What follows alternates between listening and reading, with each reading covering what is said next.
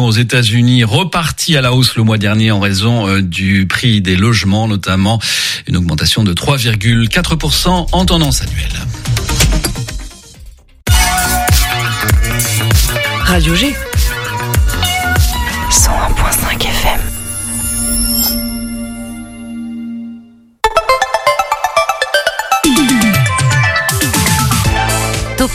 du lundi au jeudi, la quotidienne radio des Angevines et des Angevins avec Pierre Benoît.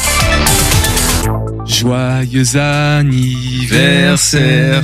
Joyeux anniversaire. C'est bon, c'est bon, on a compris. Bon anniversaire Léopold, 20 ans aujourd'hui. Léopold qui était avec nous euh, hier avec son frère euh, Ben pour nous parler des actus du Angers Comedy Club. Puisqu'on en parle à retenir le 3 fois 20 minutes de ce samedi 13 janvier avec euh, Matt Julos et Chloé Fromentin. Il y aura aussi le Angers Comedy Campus, euh, du stand-up dans les amphis.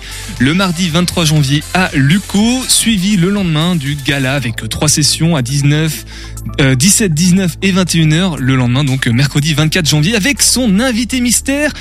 Un indice? Eh ben réécoutez attentivement l'émission d'hier soir. Topette, une nouvelle semaine qui se dessine tranquillement pour euh, la semaine prochaine. Pour lundi, on est encore en pourparler, c'est pas très dessiné finalement. Et le mardi, nous serons avec le Shabada et Loire-Othion. Mercredi, il y aura Auristel avec nous pour nous parler de la sortie de Phoenix. Et Lilange aussi qui va faire une petite apparition. Jeudi, on sera avec les imposteurs pour parler de théâtre ce soir. On est avec qui Mathéo? Tiens ce soir Eh ben on est avec euh, Willy de Cour 49 qui va nous présenter donc euh, en folie avec les Folies Angevines. Bah voilà. tout simplement la troisième soirée de la saison. Vous connaissez le concept, cinq films euh, courts projetés aux Folies Angevines, donc pour y présenter. euh, alors c'est réalisé en Pays de la Loire. Les réalisateurs Sont présents, c'est l'idée. L'objectif c'est de leur donner un petit peu plus de visibilité. C'est pas si cher que ça, 5 euros, boisson comprise. 20h donc euh, lundi prochain aux Folies Angevines. Ce soir on a aussi Colombo en intelligence artificielle, cinquième épisode. Tonton Albert et sa bouteille aux trois quarts vide. Un Graal, Histoire d'un jour et les Rois Mages de retour en Anjou avec toi Mathéo. Topette 101.5 FM. Comme on dit, c'est parti, let's go Topette sur le 101.5 avec Pierre Benoît. Eh oui, je suis un peu gourmand. Le Flash Info par Mathéo. Rebonsoir Mathéo. Rebonsoir Pierre Benoît. Un conducteur jugé bientôt après avoir percuté trois personnes à la sortie d'une boîte de nuit, le Midstar. Vendredi dernier, trois personnes ont été blessées à la sortie de, comme tu l'as dit, le Midstar aux alentours de 5h30 en cause à un automobiliste les ayant percutés. L'individu conduisait en ayant consommé de l'alcool et des stupéfiants. Son permis avait également été annulé en novembre. Il continuait cependant de rouler, et ce de manière quotidienne. L'individu sortait d'une altercation au moment de quitter les lieux. Il aurait percuté trois jeunes âgés de 20 à 21 ans, n'ayant aucun lien avec les événements précédents. Si deux d'entre eux s'en sont sortis avec quelques points de suture et des blessures légères, ce n'est pas le cas d'une jeune femme toujours hospitalisée avec un ITT d'au minimum deux mois de prévu. Elle aurait une fracture du fémur et sera opéré prochainement. L'homme a été interpellé et sera jugé le 28 février. Il est poursuivi pour blessure involontaire, délit de fuite, conduite avec un permis annulé, conduite en état d'ivresse et sous stupéfiant. Il encourt jusqu'à 6 ans d'emprisonnement. Un escroc angevin jugé du côté de Paris. Vous n'êtes sans doute pas passé à côté de cette affaire. Depuis lundi, Guillaume Méjeanne est jugé au tribunal correctionnel de Paris, soupçonné d'avoir escroqué plusieurs riches épargnants de 2011 à 2014. Celui que l'on surnomme le Madoff du Maine-et-Loire avait déjà été placé en garde à vue à Angers puis mis en examen en 2015. Né à Cholet, il aurait escroqué de riches aristocrates locaux en se positionnant comme un expert financier. Bien entendu, tout est faux et fin 2014, tout l'argent investi par ces gens aurait disparu. Une affaire complexe, toutes ces magouilles auraient été faites grâce à la création de son entreprise en 2010 nommée NFT et basée à Hong Kong. Un préjudice qui, selon le parti civil, s'élèverait à plus de 12 millions d'euros. Il n'est pas seul dans cette histoire, il aurait été aidé par son père ainsi qu'un autre associé, tous deux également convoqués. Un procès qui durera en tout et pour tout deux semaines. Le quartier de la Doutre dans le flou le plus total par rapport au futur plan de sauvegarde. C'est plus ou moins officiel depuis hier avec cette nouvelle enquête publique. Le plan local d'urbanisme intercommunal va laisser sa place au plan de sauvegarde et de mise en valeur, abrévié PSMV. C'est un, c'est un secteur d'environ 200 hectares qui est concerné. Il devra encore être voté par le conseil communautaire en avril, mais son application est en bonne voie et devrait être réalisée dès cet été. Protéger le patrimoine, c'est l'objectif. Ainsi seront concernés entre autres le boulevard du Roi René, le jardin du Mail et la place Saint-Bac, mais également la Doutre très bon nombre de ses habitants se disent plutôt inquiets. Le 29 décembre dernier, ils tenaient une conférence pour faire part de leurs inquiétudes qui réclament des garanties face à ce qui est constructible ou non. Pour éviter euh, tout mauvais soupçon et calmer la situation, la ville organisera lundi à l'hôtel des pénitentes une réunion publique sur le sujet. Mais pas trop, et encore du froid pour demain. Euh, demain, le temps sera, se couvrira au fil des heures. La matinée sera encore ensoleillée, mais laissera progressivement place aux nuages et à peu d'éclaircies. Niveau température, elles iront de moins 3 en début de journée à 3 degrés l'après-midi. Ce temps mitigé devrait rester de mise durant tout le week-end. Côté trafic, beaucoup d'accidents ont eu lieu cette nuit. On en décompte une trentaine dans le département. Un camion transportant 1600 volailles s'est notamment renversé entre Durtal et Domeray. L'heure est donc à la prudence et au ralentissement. À la prudence et au ralentissement pour les automobiles, mais aussi pour les piétons et les cyclistes. Pour tout le monde. Ça, ça glissait ce matin. Faites attention à vous. Allez, on part. On maintenant, bah, je dis ça, mais on va, on va courir et on va, on va courir en, en folie. On reçoit nos invités de ce soir.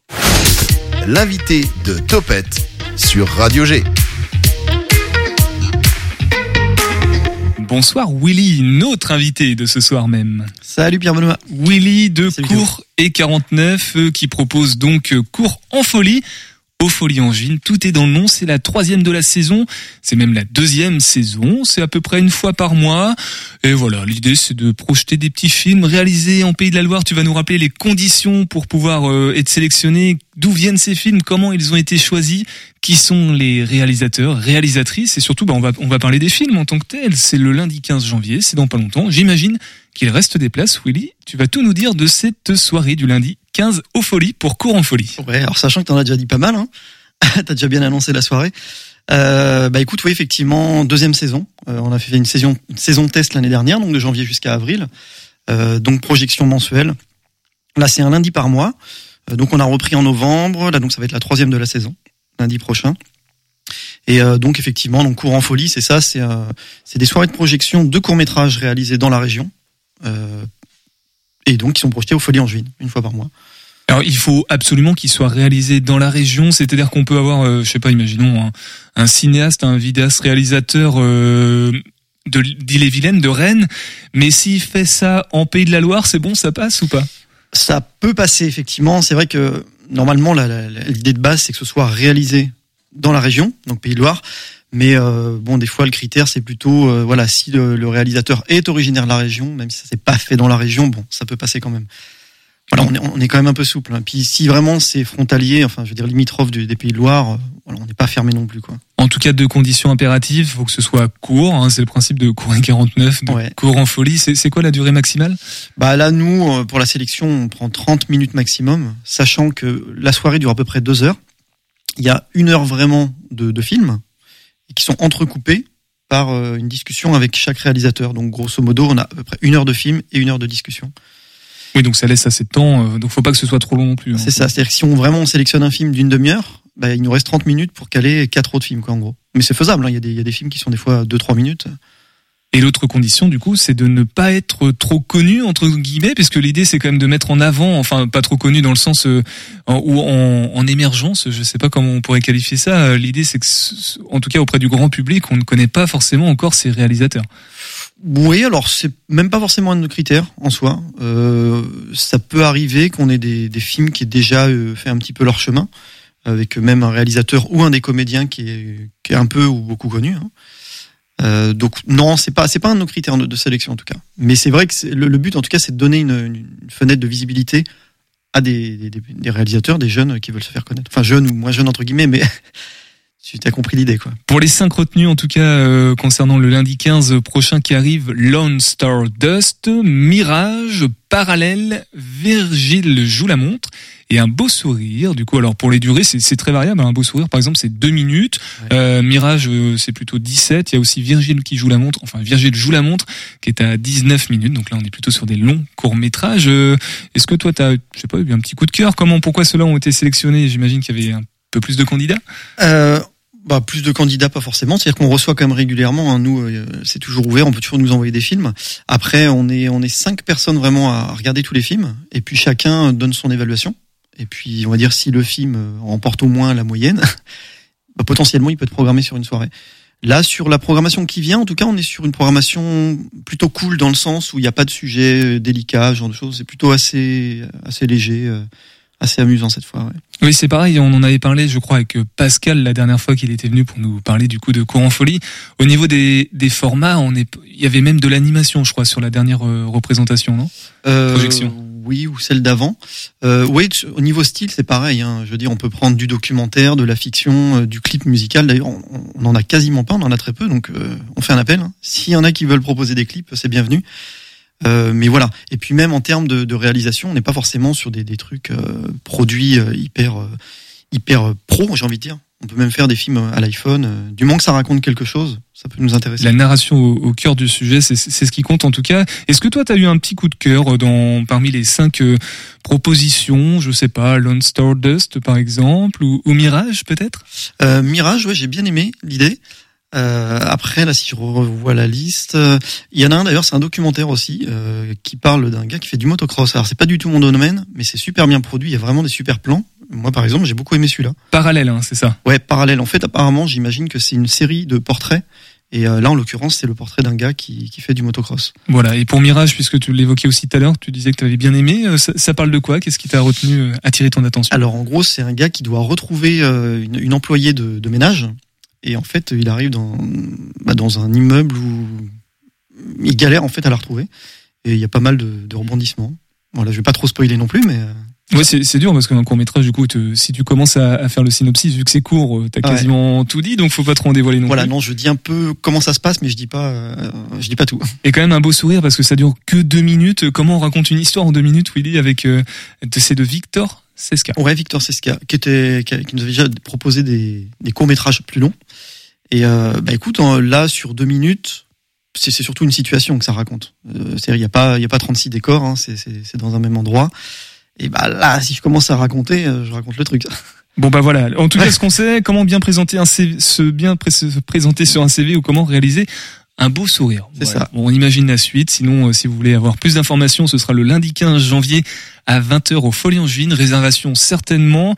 5 euros, ça c'est sûr, mais plus d'infos pratiques ouais. dans quelques instants avec toi, Willy, puis d'autres actualités peut-être concernant euh, cours et 49. Avant tout ça, on écoute deuxième étoile de mer de Péniche et on revient tous ensemble sur le 101.5 FM.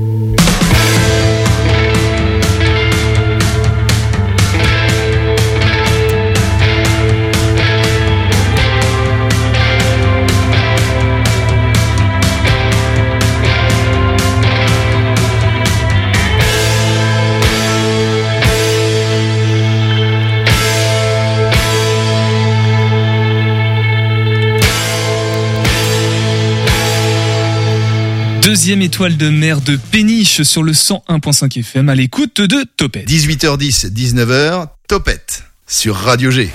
Et ce soir, on est toujours en folie en au folie en. On a, on a commencé la semaine comme ça pour parler de Nua et de Solalei qui du coup seront, euh, qui feront l'avant-première de leur clip 00 au folie en juin. Ce sera mercredi 17 janvier prochain. D'ailleurs, Mathéo, il fera un petit tour pour nous faire une petite prise de son et comme ça une petite restitution pour avoir un petit peu un aperçu de l'ambiance que ça a être puisqu'on en avait parlé. On a aussi parlé du Angers Comedy Club avec euh, le gala, les 3 x 20, le Angers Comedy Campus. Je vous renvoie au podcast d'hier pour plus d'informations. Et donc ce soir, nous sommes euh, avec Courant Folie. Et toi, Willy, on parle de la date de lundi. Toi, t'es la plus proche dans le temps. Du coup. Ah bah non, s'il y a le 3 x 20. Mais bon, t'es es proche dans le temps, c'est lundi prochain. C'est dans 4 jours. ouais. À 20h. Justement, tiens, si on veut réserver au niveau des infos pratiques, comment ça marche? Est-ce qu'il y a besoin de réserver ou pas? C'est conseillé, c'est mieux, puisque nous, en plus, ça nous permet de suivre la jauge. Donc, euh, c'est toujours intéressant pour nous. Et donc, pour réserver, bah, ça se fait en ligne. Soit sur le site des Folies, donc en retrouvant l'événement. Euh, sinon, ils peuvent aller sur le site aussi de Cours 49, donc euh, c'est cours49.fr. Et il y a une rubrique euh, Cours en folie. Donc, ça, rappelle un peu ce qui se passe, et puis il y a la possibilité de réserver. Voilà, tout simplement. Sinon, suivez sur les réseaux sociaux. Si vous êtes en train d'écouter en podcast, vous cliquez sur le, le mot en rouge et ça vous renverra directement vers le lien utile et nécessaire pour la programmation. Donc, Lone Star Dust, Mirage, Parallèle, Virgile joue la montre et un beau sourire. Voilà, pour la durée maximale, ce sera Virgile joue la montre, 19 minutes. Mathéo, t'as le temps de, de jeter un petit coup d'œil, toi, à la programmation de, de Courant Folie. Alors, Mathéo, il refait ses classiques culturels depuis euh, son arrivée dans, dans la saison de Topette. Euh, Il va au musée, il lit des BD, euh, il écoute de la musique et du coup, il regarde des films aussi. Toi, quel est celui qui t'intéresse comme ça? Puisqu'évidemment, tu n'as pas pu les voir avant. Euh, bah alors déjà, euh, faut dire les choses, c'est des, films qui ont l'air très différents les uns des autres. On a vraiment quelque chose de, on va dire peu homogène, rien ne se ressemble. On a des films plutôt courts, des films plutôt longs, et moi justement, c'est plutôt un court métrage long, si euh, je peux employer le mot, qui m'intéresse, c'est euh, le court métrage Mirage. Euh, T'en as parlé tout à l'heure. Je vois ça, ça a l'air d'être quelque chose avec euh, du suspense. euh, qui met en place euh, plus ou moins euh, plus ou moins une histoire et euh, et franchement, euh, ça parle d'Odyssée initiatique. Bon, pourquoi pas Je me dis, euh, voilà, c'est peut-être l'œuvre qui m'intéresse le plus. Euh, après, avoir un petit peu plus de quoi parle le reste, euh, parce que c'est difficile aussi de définir une œuvre en quelques phrases. Mais en tout cas, euh, sur le site, comme ça, je dirais, je dirais Mirage. Alors j'imagine Willy que seule la narration, le synopsis des, des courts métrages présentés ne, ne suffit pas, hein. Parce que vu qu'il y a une discussion après avec les réalisateurs et réalisatrices, j'imagine qu'on qu'on a aussi des personnes qui font un peu de vidéo qui viennent à, à Courant Folie euh, souvent. Dans le public, tu veux dire? Ouais. Euh, oui, de toute façon, il y a déjà des gens en- autour de nous hein, qui nous connaissent un peu, et, euh, et des gens aussi qu'on connaît moins, mais qui aiment regarder les films, déjà tout simplement. Euh, après, pour euh, effectivement ce que tu expliquais, un synopsis, ça donne une idée de ce qu'on va regarder, mais ça te dit pas tout et surtout pas le, le dénouement. Donc le mieux c'est d'aller C'est à aller. Courant Folie, comme ça en plus euh, on peut profiter de toutes les réalisations. Ouais, et puis euh, de toute façon, en plus vraiment, il y a une super ambiance. Hein. Bon, déjà la salle, elle est sympa. Euh, les gens viennent, donc leur entrée, comme tu disais, 5 euros, ils ont une boisson incluse dedans. Enfin, c'est assez convivial, quoi. Et puis surtout, euh, comme il y a les réalisateurs qui sont présents, on passe un film et tout de suite après, on est à peu près une di- dizaine de minutes, on discute avec, euh, voilà, pour avoir un peu des anecdotes. euh, Oui. Mathéo a levé la main. Euh, oui, j'ai levé la main parce que j'avais une petite question justement pour donner envie aux gens de, de pourquoi pas y aller. Euh, selon toi, quel film aura la discussion la plus intéressante Et parce que tu disais en euh, plus qu'il n'y a pas de sujet. Euh, C'est pas Enfin, les mêmes sujets euh, voilà. et du coup, sur lequel court métrage tu penses qu'il y aura débat. beaucoup de matière, débat, tout ce que tu veux, euh, mais en tout cas qui donnera lieu justement à cette euh, bonne discussion. Alors en tout cas, moi, celui qui me ferait me poser le plus de questions, c'est le premier, Lone Stardust. Parce que c'est une réflexion. Alors c'est deux adolescents euh, qui expliquent un peu la situation, notre situation en tant qu'être humain au milieu de toute cette immensité. Et bon, bah c'est quand même pas n'importe quoi comme sujet. Et après, c'est vrai qu'ils ont pris un axe assez assez original. Et bon, par contre, faut suivre. C'est sûr que si on loupe deux trois scènes, on va peut-être pas bien bien comprendre le truc. Moi, en tout cas, c'est celui qui me ferait me poser le plus de questions. Donc euh, après, on aura notre animateur Johan qui va interroger les réalisateurs. Johan, euh, Johan du, Johan du Neveu, Non, ah non, Johan, euh, oui, d'accord. Johan Neveu c'est de, bon. de Oui. l'association. ouais. De l'association Courrier 49. Euh, les actus, on les donnera peut-être tout à l'heure en, en fin d'émission, si Ouais. tu veux bien, pour Courrier 49. On en profitera pour rappeler euh, toutes les infos pratiques autour de Courant Folie. Vous avez saisi la différence. Hein. Courant Folie, c'est l'événement de Couré 49 au Folie Angevine avec euh, cette projection des cinq courts-métrages Lone Star Dust, Mirage, Parallèle, Virgile joue la montre et un beau sourire. On écoute le podcast de Colombo en intelligence artificielle sur le 100.5 FM et on revient tous ensemble avec toi, Willy et Mathéo.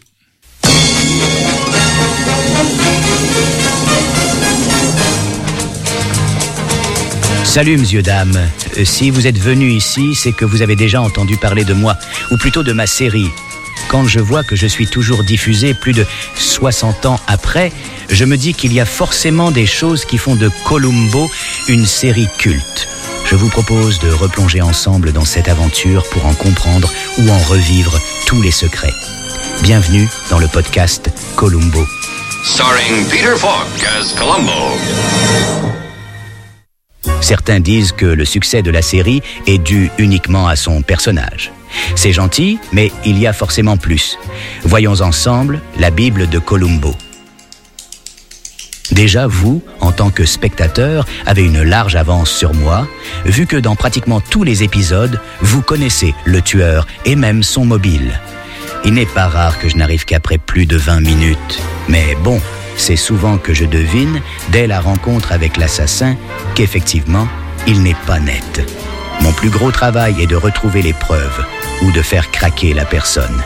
J'agis généralement seul et quand on m'aide, c'est par de jeunes sergents inexpérimentés.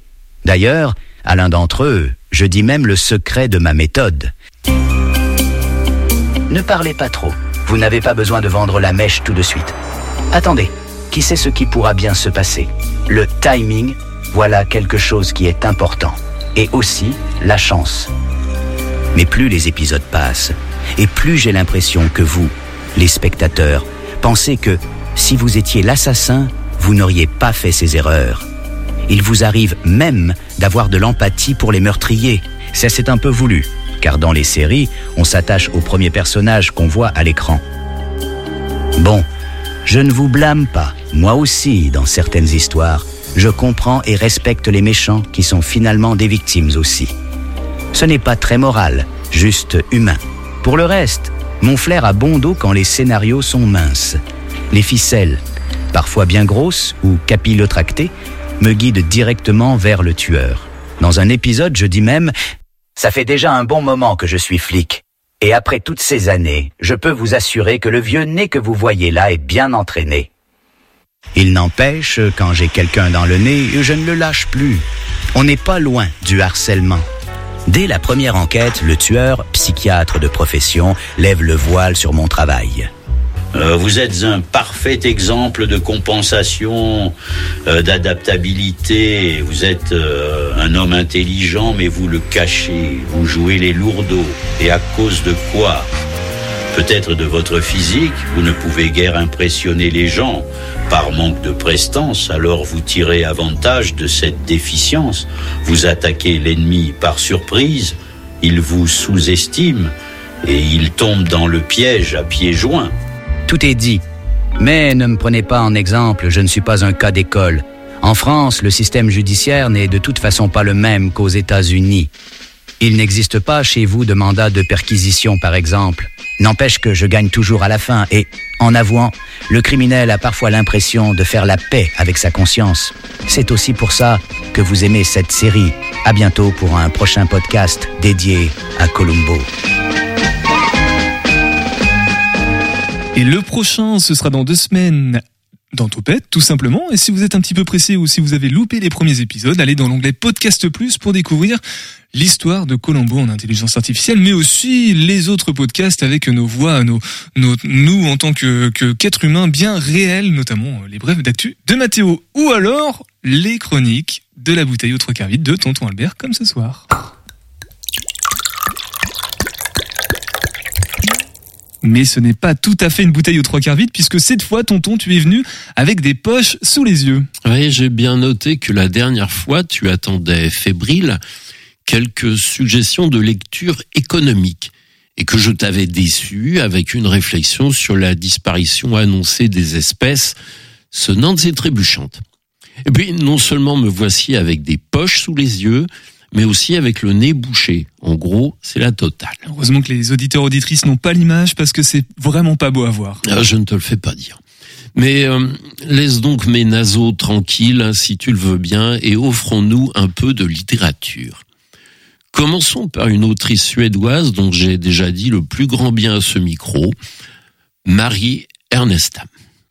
C'était après avoir découvert son roman Le peigne de Cléopâtre. Comme l'intrigue mêlant sujet grave et humour au vitriol m'avait plu, je me suis procuré d'autres titres, notamment Les oreilles de Buster, dont je vais vous dire quelques mots. C'est son second roman, il faut bien le dire, il décoiffe. D'accord, mais de quoi ça parle, tonton? Et, d'abord, c'est qui Buster? Buster est un chien. Une authentique saloperie de canidé, un molosse furieux et méchant comme un dictateur russe qui terrorise tout le quartier où vit Emma, Eva, pardon, la protagoniste de l'histoire. Ah, si c'est un chien méchant, je comprends mieux pourquoi le roman t'a plu. Et comme les méchants sont paraît-il, toujours punis, la maxime va s'appliquer à Buster qui cessera d'épouvanter le voisinage quand Eva aura décidé de s'occuper de son cas. Un plan sacrément réfléchi pour la gamine qu'elle aide alors. Le chien définitivement neutralisé, ses oreilles prélevées au cutter, deviendront non pas un trophée digne d'un torero au retour des arènes, mais le confident d'Eva, aussi bizarre que cela puisse paraître. Et ça tombe plutôt bien parce que, petit 1, Eva a beaucoup de ressentiments à exprimer. Petit 2, elle n'a hélas pas vraiment d'oreilles complaisantes à sa disposition. Hormis celle du chien dont elle a débarrassé le quartier. Tout juste. Et mieux encore, car le plan qu'elle aura tramé pour Buster lui servira de répétition générale pour expliquer, sans précaution oratoire aucune, à un quinquagénaire aux mains baladeuses, qu'une adolescente de 14 ans ne peut, en aucun cas, être la cible de sa libido. La démonstration, sous forme de travaux pratiques, se fera pour le moins éloquente. On peut même parler de pédagogie radicale, sinon définitive. Mais le chien Buster, comme l'ami un peu trop pressant de ses parents, ne constitueront que des tours de chauffe qui permettront à Eva d'affronter un adversaire autrement plus redoutable. Car le véritable enjeu, l'ennemi absolu, n'est autre que sa propre mère. Une femme resplendissante autant qu'égocentrique qui traite Eva, sa fille unique, avec un mépris qui ferait pâlir d'envie une bonne bourgeoise de naguère s'adressant à une soubrette et de brimades intolérables en dénigrements assumés, de vexations quotidiennes en coups tordus injustifiés, la petite Eva parvient à cette conclusion sans appel. Si je dois survivre, il faut qu'elle, ma mère, disparaisse. Le roman s'ouvre d'ailleurs sur cette phrase quelque peu dérangeante. J'avais 7 ans quand j'ai décidé de tuer ma mère et 17 ans quand j'ai finalement mis mon projet à exécution. Au moins, Eva aurait-elle pris le temps de la réflexion pour laisser une chance à sa mère, hmm, comme si un individu versé dans l'ignominie pouvait s'amender, prendre conscience du mal qu'il fait et revoir sa copie. Maria Ernestam euh, semble partir du postulat qu'une fois qu'un tel prix, je reprends. Maria Ernestam semble partir du postulat qu'une fois qu'un tel pli est pris, il est impossible de revenir dessus. En lisant Les oreilles de Buster, l'on ne peut s'empêcher de songer aux mécanismes implacables du harcèlement moral qui font tant de ravages. La réponse adaptée à ce type d'agression sans fin réside-t-elle dans l'assassinat? J'aimerais penser que non, en raison d'un vieux reste de philanthropie sûrement. Enfin, ce qui ne gâche rien, c'est que le roman de Maria Ernestam fourmille, comme d'habitude, de traits d'humour qui présentent le mérite de mieux faire avaler les passages les plus éprouvants. Autre livre que je conseille sans réserve, oui, Pierre Benoît, comme j'ai deux yeux, il y a deux poches qui m'accompagnent ce soir. L'autre livre, donc, a pour titre Les Impatientes, de Jaili Amadou Amal, une écrivaine camerounaise. Tu, tu noteras que ce soir, je vous entraîne du nord au sud. Là encore, il est question d'affrontement au cœur de la cellule familiale. Sauf que, dans la classe aisée camerounaise où se déroule l'intrigue, la situation se fait encore plus complexe que dans un foyer suédois. Et pourquoi ça, tonton? Bah, Tout simplement parce qu'un facteur sociétal vient brouiller les cartes. Un facteur qui n'est autre que la polygamie. Une pratique qui fait la part belle à la toute-puissance masculine sans se soucier du sort qui est réservé à la, à la composante féminine du foyer.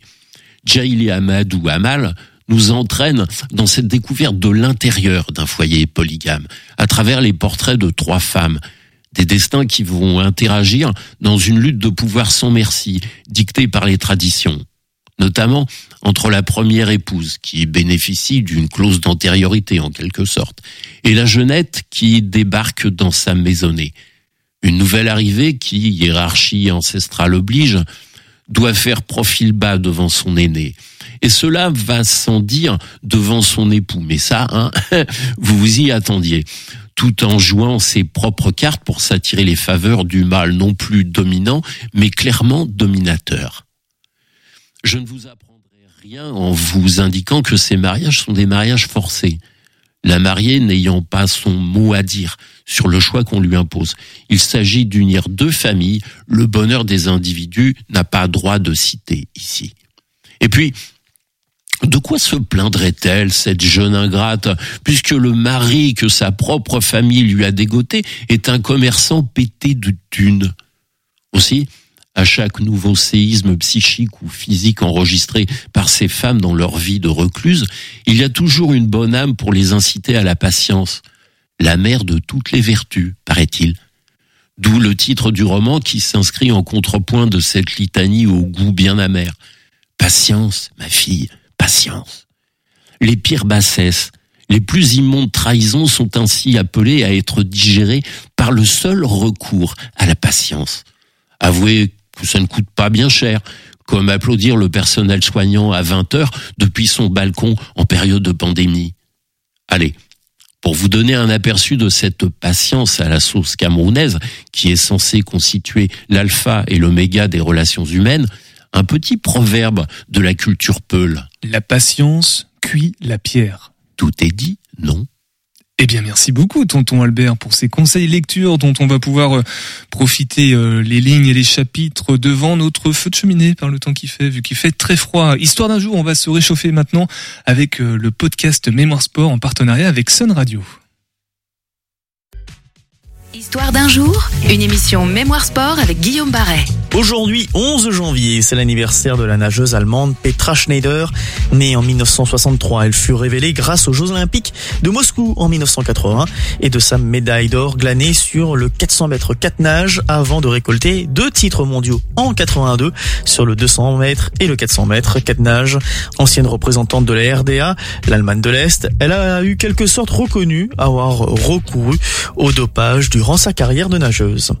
Le 11 janvier 1966, disparaissait le fondeur finlandais Hannes Kolemainen, le premier des Finlandais volants, champion olympique en individuel sur le 5000, 10 000 et le cross en 1912. Du côté de Stockholm en Suède, il remportera le marathon olympique d'Anvers en 1920. Du marathon olympique, justement, on va en parler dans notre portrait du jour, et plus particulièrement celui remporté par un certain Thomas X. L'Américain, natif de Birmingham, en Angleterre, amoureux de course à pied, avait le jour le 11 janvier 1876, avec des performances notables sur le marathon de Boston, par exemple. Thomas X est sur la ligne de départ du marathon de Saint-Louis aux États-Unis en 1904. Nous sommes à 30 août, la chaleur s'invite sur le parcours de 40 km, un parcours chaotique sur des chemins poussiéreux. Un homme se détache très vite, il s'agit d'un autre représentant américain, Fred Lors. Mais au 9e mile, aux environs du 15e kilomètre, celui-ci abandonne, du moins c'est ce qu'on croit, jusqu'au moment où on le voit franchir la ligne d'arrivée en premier, suivi de Thomas X. Mais l'interrogation est grande concernant le vainqueur réel du marathon. Il s'avère que le fameux Lors, après sa défection au début de la course, il avait pris une voiture et réintégré celle-ci peu avant la fin de la distance mythique. X franchira à son tour la ligne finale au bout d'un épuisement La supercherie est finalement dévoilée. X sera alors finalement déclaré champion olympique de l'épreuve. Mais son histoire serait un peu fade, malgré l'anecdote de Lors, puisque si ce dernier a triché, que peut-on dire de notre lauréat X Contraint d'être aidé à 7 miles de l'arrivée, en pleine défaillance, de bons samaritains lui ont donné du cognac, mais surtout l'ont fait après lui avoir injecté du sulfate de strychnine, pas encore identifié comme produit dopant interdit à l'époque. Méthodes qui ont permis à Thomas X d'être ad vitam aeternam le vainqueur d'un marathon hors du commun de l'histoire olympique moderne. Le footballeur anglais champion de première ligue en 2017 avec Leicester, l'ancien international Jimmy Vardy fête son anniversaire aujourd'hui. Il est né en 1987. Joyeux anniversaire ou plutôt Happy Birthday Jamie. Et nous, on se donne rendez-vous demain pour d'autres histoires d'un jour avec Mémoire Sport bien sûr. Il a eu la galette, euh, la fève dans la galette des rois tout au long de la semaine et il continue à nous en parler, à parler des rois mages avec euh, sa chronique. On, on reste on parle des rois mages, mais on reste quand même en Vous allez tout comprendre maintenant sur le 100.5 FM. Nous allons marcher aujourd'hui dans les pas de l'évêque Aubin, édifié à l'origine pour abriter son tombeau. L'abbaye qui porte son nom est un lieu historique de la culture en Anjou. L'endroit regorge d'histoire et de détails, si bien qu'on pourrait rester ici et parler pendant des heures de tout ce qu'elle abrite. À l'heure actuelle, beaucoup de vestiges subsistent, comme la bien célèbre tour Saint-Aubin, mais aussi l'objet de ma venue, le cloître de l'abbaye. Bon nombre d'histoires se bousculent sur les douze arcades de ce dernier, toutes datées du XIIe siècle. Une en particulier a retenu mon attention et elle colle parfaitement avec la fête chrétienne du week-end dernier l'Épiphanie. Avec nous pour en parler, euh, Julie Minetto. Salut Julie. Salut. Alors toi Julie, tu es la responsable du pôle des publics de la collégiale Saint-Martin qui est gérée par le département, c'est ça? Tout à fait. Euh, eh ben on va commencer directement, on va rentrer euh, dans le grand bain. Euh, on est dans un lieu qui a beaucoup changé au travers des époques. Comment ça se fait que toutes ces arcades soient aussi bien conservées malgré le fait que la Révolution française soit passée par là? Alors en effet, on est ici dans un site historique puisque, euh, comme tu l'as dit, c'est une ancienne abbaye. Mais depuis la Révolution, c'est aujourd'hui le fief du département de Maine-et-Loire et de la préfecture. Et depuis la Révolution, en fait, les lieux n'ont jamais été abandonnés. Ils ont certes été transformés, mais ça a quand même permis une certaine conservation des vestiges puisque on n'est pas dans de la destruction pure et dure. Alors on a perdu quand même l'église euh, qui a été détruite juste après la Révolution, mais la galerie dans laquelle on se trouve, elle a euh, été conservée et elle a été restaurée par le département de Maine-et-Loire et du coup ça en fait un vestige aujourd'hui bah, parmi les mieux conservés de France au niveau du bestiaire médiéval. Et c'est aussi à l'occasion l'une des plus anciennes traces du récit euh, des rois mages en France. Euh, c'est un privilège tant par la conservation que par l'œuvre en elle-même pour tous les gens euh, j'ai l'impression. Alors oui, en fait, ce qui ça a d'exceptionnel, c'est que il se trouve qu'au au Moyen Âge, euh, c'était une thématique qui était relativement très présente dans les cloîtres médiévaux, mais on en a de conservé finalement très peu. Donc du coup, on a un formidable témoin finalement de ce que ça pouvait être et de ce à quoi ça pouvait ressembler, tant sur le plan esthétique que bah, finalement sur le plan historiographique. Bon là maintenant on va se pencher un petit peu plus euh, sur le contenu. Déjà il faut savoir que euh, cette arcade elle se lit de droite à gauche. Euh, c'est dû à quoi cette particularité? Alors c'est une particularité euh, qu'on n'explique pas encore très bien aujourd'hui. Il y a une supposition quand même qui pourrait se détacher, euh, c'est qu'en fait euh, on est ici dans un bâtiment religieux, euh, mais qui n'était pas fréquenté que par les moines. Euh, il faut savoir qu'une abbaye ça se gère un peu comme un domaine, euh, l'abbé étant également un seigneur entre guillemets, et il y a une gestion de terre et du coup il y a des échanges avec les seigneurs laïcs. On accueillait parfois des seigneurs laïcs à l'intérieur de l'abbaye et quand on les recevait, ça se faisait dans la salle capitulaire. La salle capitulaire qui se trouve justement derrière nos arcades. Et lorsque les seigneurs rentraient dans l'abbaye, ils ne rentraient pas par l'église, mais ils rentraient par une autre porte euh, qui se situe euh, derrière nous. Et en fait, dans leur chemin de passage, eh ben, euh, il se trouve qu'ils arrivaient par la droite. Ça c'est pour la forme. Maintenant intéressons-nous euh, au contenu. Euh, elle est divisée un petit peu en trois euh, parties cette arcade. En tout cas c'est l'impression qu'on a en, la regardant. Tu me diras si j'ai bon. la première partie inférieure donc c'est trois rois mages qui sont à cheval et qui suivent une étoile. je te laisse nous en parler un petit peu plus en détail de cette première image. Oui tout à fait. Alors cette arcade effectivement elle, se présente un petit peu comme une BD. Il y a peut-être trois événements importants mais en fait elle est fragmentée en un tout petit peu plus. Tu commences effectivement l'histoire par euh, ces trois rois mages, ces trois cavaliers, euh, donc dont les noms sont, sont relativement connus. Hein. On a Melchior, Balthazar et Gaspard. Et en fait, on voit ces trois rois mages au moment où l'ange, grâce à l'étoile du berger, leur annonce la naissance du roi des Juifs. à ce moment-là, en fait, les rois mages se mettent en route et on les retrouve juste au-dessus dans l'histoire, qui se présente au roi Hérode. le roi Hérode qui a qui a entendu entendu parler de, de, cette naissance du roi des Juifs, euh, roi Hérode qui, qui est pas très content, euh, faut l'avouer, de, de, cette naissance euh, et de cette prophétie, parce que bah en fait il se fait tout simplement détrôner, hein, donc euh, donc il est pas hyper joyeux. Mais les trois rois mages, eux, euh, sont ici pour trouver justement cet enfant et pour leur présenter bah, leur leur respect. Donc ils conversent avec le roi Hérode et le roi Hérode leur leur demande gentiment de trouver cet enfant et de venir le trouver lui ensuite quand les rois mages auront euh, la localisation. Euh, c'est ensuite la suite de l'histoire qu'on retrouve juste de l'autre côté des arcades, où on retrouve ce roi Hérode qui, pendant ce temps-là, en fait, est en train de parler à un soldat et il est en train d'ordonner euh, quelque chose d'assez radical, on va dire. Bah, tout simplement pour pas se faire détrôner, il va ordonner ce qu'on appelle le massacre des innocents et donc tout le meurtre des enfants de 0 à 2 ans de son pays pour voilà pour être sûr en fait de pas passer à côté Jésus. Euh, c'est ce qui est représenté d'ailleurs juste au-dessus. Euh, on voit les, soldats découper euh, les bébés. Et encore au-dessus, on a pendant ce temps-là la suite de l'histoire où on retrouve nos trois rois mages avec les couronnes là, qui sont en train eux eh ben, de faire leur offrande tout simplement à Jésus. Et là, ce qui est assez fabuleux avec cette arcade-là, c'est qu'on a une interaction entre la peinture et la sculpture, puisque l'enfant Jésus et la Vierge Marie sont représentés juste au-dessus en sculpture. Donc ils accueillent finalement ce, ce, ces, offrandes. Ok. Et euh, bah du coup, comment ça se fait euh, Je vais revenir sur un petit point historique qui est pas du tout, enfin en tout cas qui ne me semble pas inscrit euh, sur l'arcade. Euh, comment se fait-il du coup que Jésus euh, ait survécu à ce massacre?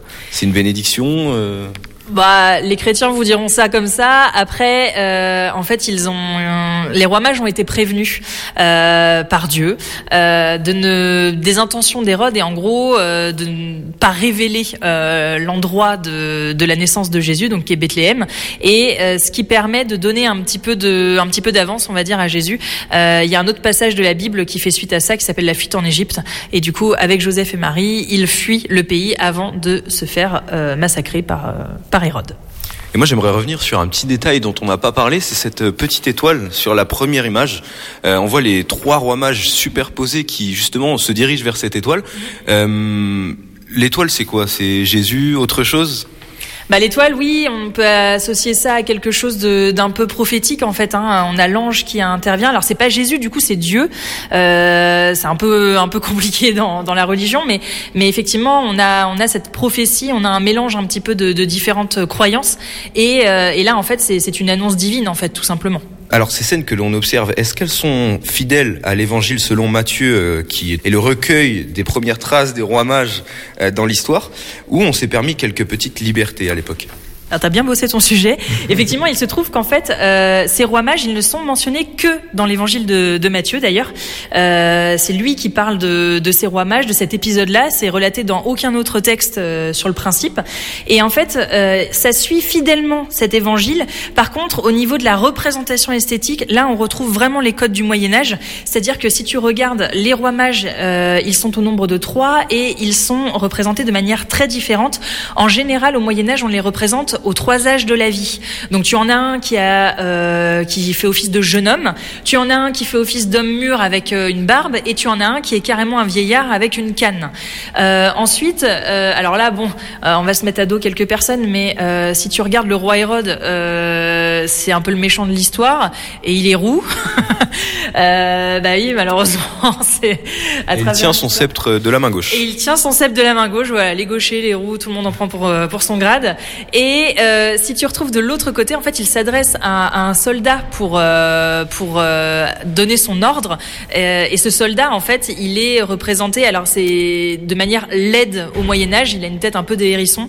Euh, et en fait, au Moyen Âge, on est très codifié et finalement très simplement codifié, puisque en gros, les personnages bons vont être représentés bah, joliment selon les, les canons de beauté du Moyen Âge, et les personnages mauvais vont être représentés de manière très laide pour accentuer en fait visuellement le, le truc. Ok, et moi j'ai une petite observation que je suis en train de faire là justement. Euh, alors on a une colorimétrie. Alors je sais pas si elle a perdu euh, des pigments euh, en fonction de, de, de l'époque. Peut-être qu'elle n'était pas pareille. Mais là actuellement, on voit beaucoup de bleu, de blanc, de rouge, les couleurs de la France et du jaune, couleur euh, de la royauté et peut-être de la lumière. Euh, C'était ce qui était recherché? Alors en fait, euh, il faut savoir que la colorimétrie, elle a changé euh, un peu. Euh, les, les couleurs sont passées un peu, mais effectivement, on les a très très bien conservées. Euh, ça a une raison, ça quand même. Euh, juste petit aparté, c'est qu'en fait, euh, il se trouve qu'au XVIIe siècle, cette, cette galerie, elle a été entièrement murée, recouverte d'un enduit parce qu'elle était jugée un peu trop bling bling pour l'époque. Et ça a eu quand même un côté assez bénéfique parce que il se trouve qu'à la Révolution française, quand les révolutionnaires sont rentrés dans l'abbaye, ben en fait, ils n'ont pas vu tous ces décors, ils n'ont pas vu ces représentations. Du coup, ils n'ont rien pu détruire entre guillemets. Et en fait, ça, on l'a redécouvert seulement au milieu du 19e siècle. Et quand on l'a redécouvert, du coup, les esprits s'étaient un peu apaisés. On n'était plus dans une optique de on va tout tout brûler et tout euh, tout massacrer. Euh, et donc, on a pu conserver un petit peu les choses. Euh, et il faut savoir que ces couleurs, c'est pas tant euh, le bleu, blanc, rouge ou voilà, mais il faut savoir que euh, chaque couleur a une symbolique euh, positive ou négative. Et surtout, les couleurs au Moyen Âge, c'est source de richesse parce qu'en fait, tu t'obtiens pas des couleurs comme ça aussi facilement. Et le bleu, le rouge, ce sont des couleurs qui sont très difficiles finalement à faire tenir. Et donc, c'est ça montre juste que l'abbaye était extrêmement riche. Donc, on a on a un une code, euh, une codification des, des couleurs, mais plus pour l'importance finalement du lieu euh, que vraiment une symbolique euh, propre. Alors, il reste après euh, sur les 12 arcades 11 autres, et donc j'imagine 11 autres euh, récits. Est-ce qu'il y a un moment dans l'année où nos auditeurs peuvent ici venir les observer? Alors c'est vrai que ce, cette galerie, c'est un fabuleux vestige que malheureusement on ne peut pas laisser en libre accès parce que actuellement ça fait donc partie du département de Maine-et-Loire et surtout de la préfecture et euh, ce sont des bâtiments qui sont sensibles, qui sont soumis au plan Vigipirate et du coup on essaie euh, le plus possible quand même de, faire accéder le public à ces vestiges. Euh, toute l'année c'est possible de visiter accompagné par un guide. Donc on réserve en fait auprès de la collégiale Saint-Martin. Vous constituez un guide, enfin vous constituez un groupe pardon, et puis on, on décide d'une visite guidée d'un créneau. Et sinon librement, tout le monde peut y accéder lors des journées du patrimoine qui sont mi-septembre et pendant lesquelles pendant tout un week-end les vestiges sont laissés accessibles. Eh ben, C'est bon à savoir. Et avant de se quitter, Julie, est-ce qu'il y a d'autres euh, actualités liées à tes personnes, peut-être liées à la collégiale, euh, du coup, euh, dont tu aimerais nous parler? Alors tout à fait, la collégiale Saint-Martin, on vient de terminer une super expo sur le street art que vous avez peut-être vu. On est en plein démontage et on enchaîne avec une installation. En fait, on est partenaire depuis plusieurs années du festival Premier Plan et dans ce cadre-là, on va accueillir deux installations de Guillaume Cousin, qui est un artiste qui joue avec de la fumée. Et donc le lieu va se transformer en, en jeu de, de fumée à l'intérieur pendant deux semaines. Donc on ouvrira le 20 janvier. Et ben voilà qui est dit. Merci beaucoup Mathéo pour cette petite interview que tu as Plaisir. réalisée.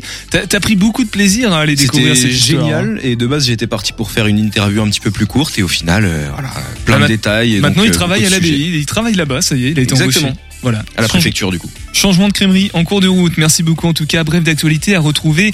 Alors euh, la brève. Dans... La brève est à retrouver euh, sur le site internet de la radio dans la rubrique euh, brève d'actualité. Cette interview, elle est à retrouver dans la rubrique Topette Plus. Voilà les deux distinctions, la version courte et la version longue. La version courte pour les actus des, de Cours et 49, euh, Willy, avant qu'on reparle de Cours en folie avant. Ouais, euh, bah, Cour et 49, donc notre association qui réunit donc des membres qui veulent faire des films entre eux. hein. Euh, cette année, on est déjà plus d'une vingtaine là. Et alors en actualité, bah écoute, il y a deux films euh, de membres. Il y avait une projection en 400 coups au mois d'octobre et là ils vont être projetés à Paris le lundi 29. C'est au cinéma Le Brady, donc si. C'est peut-être un peu plus loin, un peu plus cher et la boisson n'est peut-être pas comprise par contre. Ah, c'est pas comme cours en folie, ouais, non, c'est- autre chose, ouais. Mais euh, ouais, en tout cas, dans, dans nos actus euh, proches, c'est plutôt ça, ouais. Sinon, il y aura normalement la projection d'un autre film qui est actuellement en post-production, donc Fleur sauvage de Claude Daniel Gros. Mais ça, ce sera peut-être pas avant le mai- mois de mai ou juin. Donc on aura le temps de se tenir informé concernant ces, euh, ces prochaines actualités pour euh, Cours et 49 et donc Cours en folie, info pratique, utile, les sites, le site internet, la soirée. Donc c'est lundi prochain à partir de 20h. C'est ça, lundi 15, 20h au Folie Angevine, donc l'entrée 5 euros avec une boisson euh, incluse. Réservation, donc soit sur euh, le programme des Folies Angevines, donc en ligne, ou sur notre site, donc cours49.fr, rubrique cours en folie. Et ben voilà, tout est dit. Merci beaucoup. Sur Instagram aussi, les réseaux sociaux, Courrier 49, les Folies Angevines, partenaire euh, de l'émission euh, Topette. Willy, on se voit le mois prochain, si j'ai bien compris. Normalement, des chances, il y a ouais. une nouvelle projection qui devrait arriver. Si c'est pas toi, ce sera quelqu'un d'autre. Par exemple, Pascal. La semaine prochaine, euh, lundi, alors il y a du, du changement, donc on peut vraiment rien vous annoncer pour le moment. On fait un petit peu comme le gala du Angers Comedy Club. Mardi, on est avec le Shabada et Loire-Othion. Mercredi, c'est Auristel et Lilange qui vont être avec nous. Et jeudi, on sera plutôt en théâtre avec les imposteurs. Au bénéfice, ils vont monter, ils vont faire un spectacle au bénéfice de l'association Simon de Sirène. Plus d'informations donc à partir de 18h10 dès lundi soir, 101.5 FM. Prenez soin de vous. Bon week-end pour ceux. Bon week-end. Voilà. Et topette. Topette.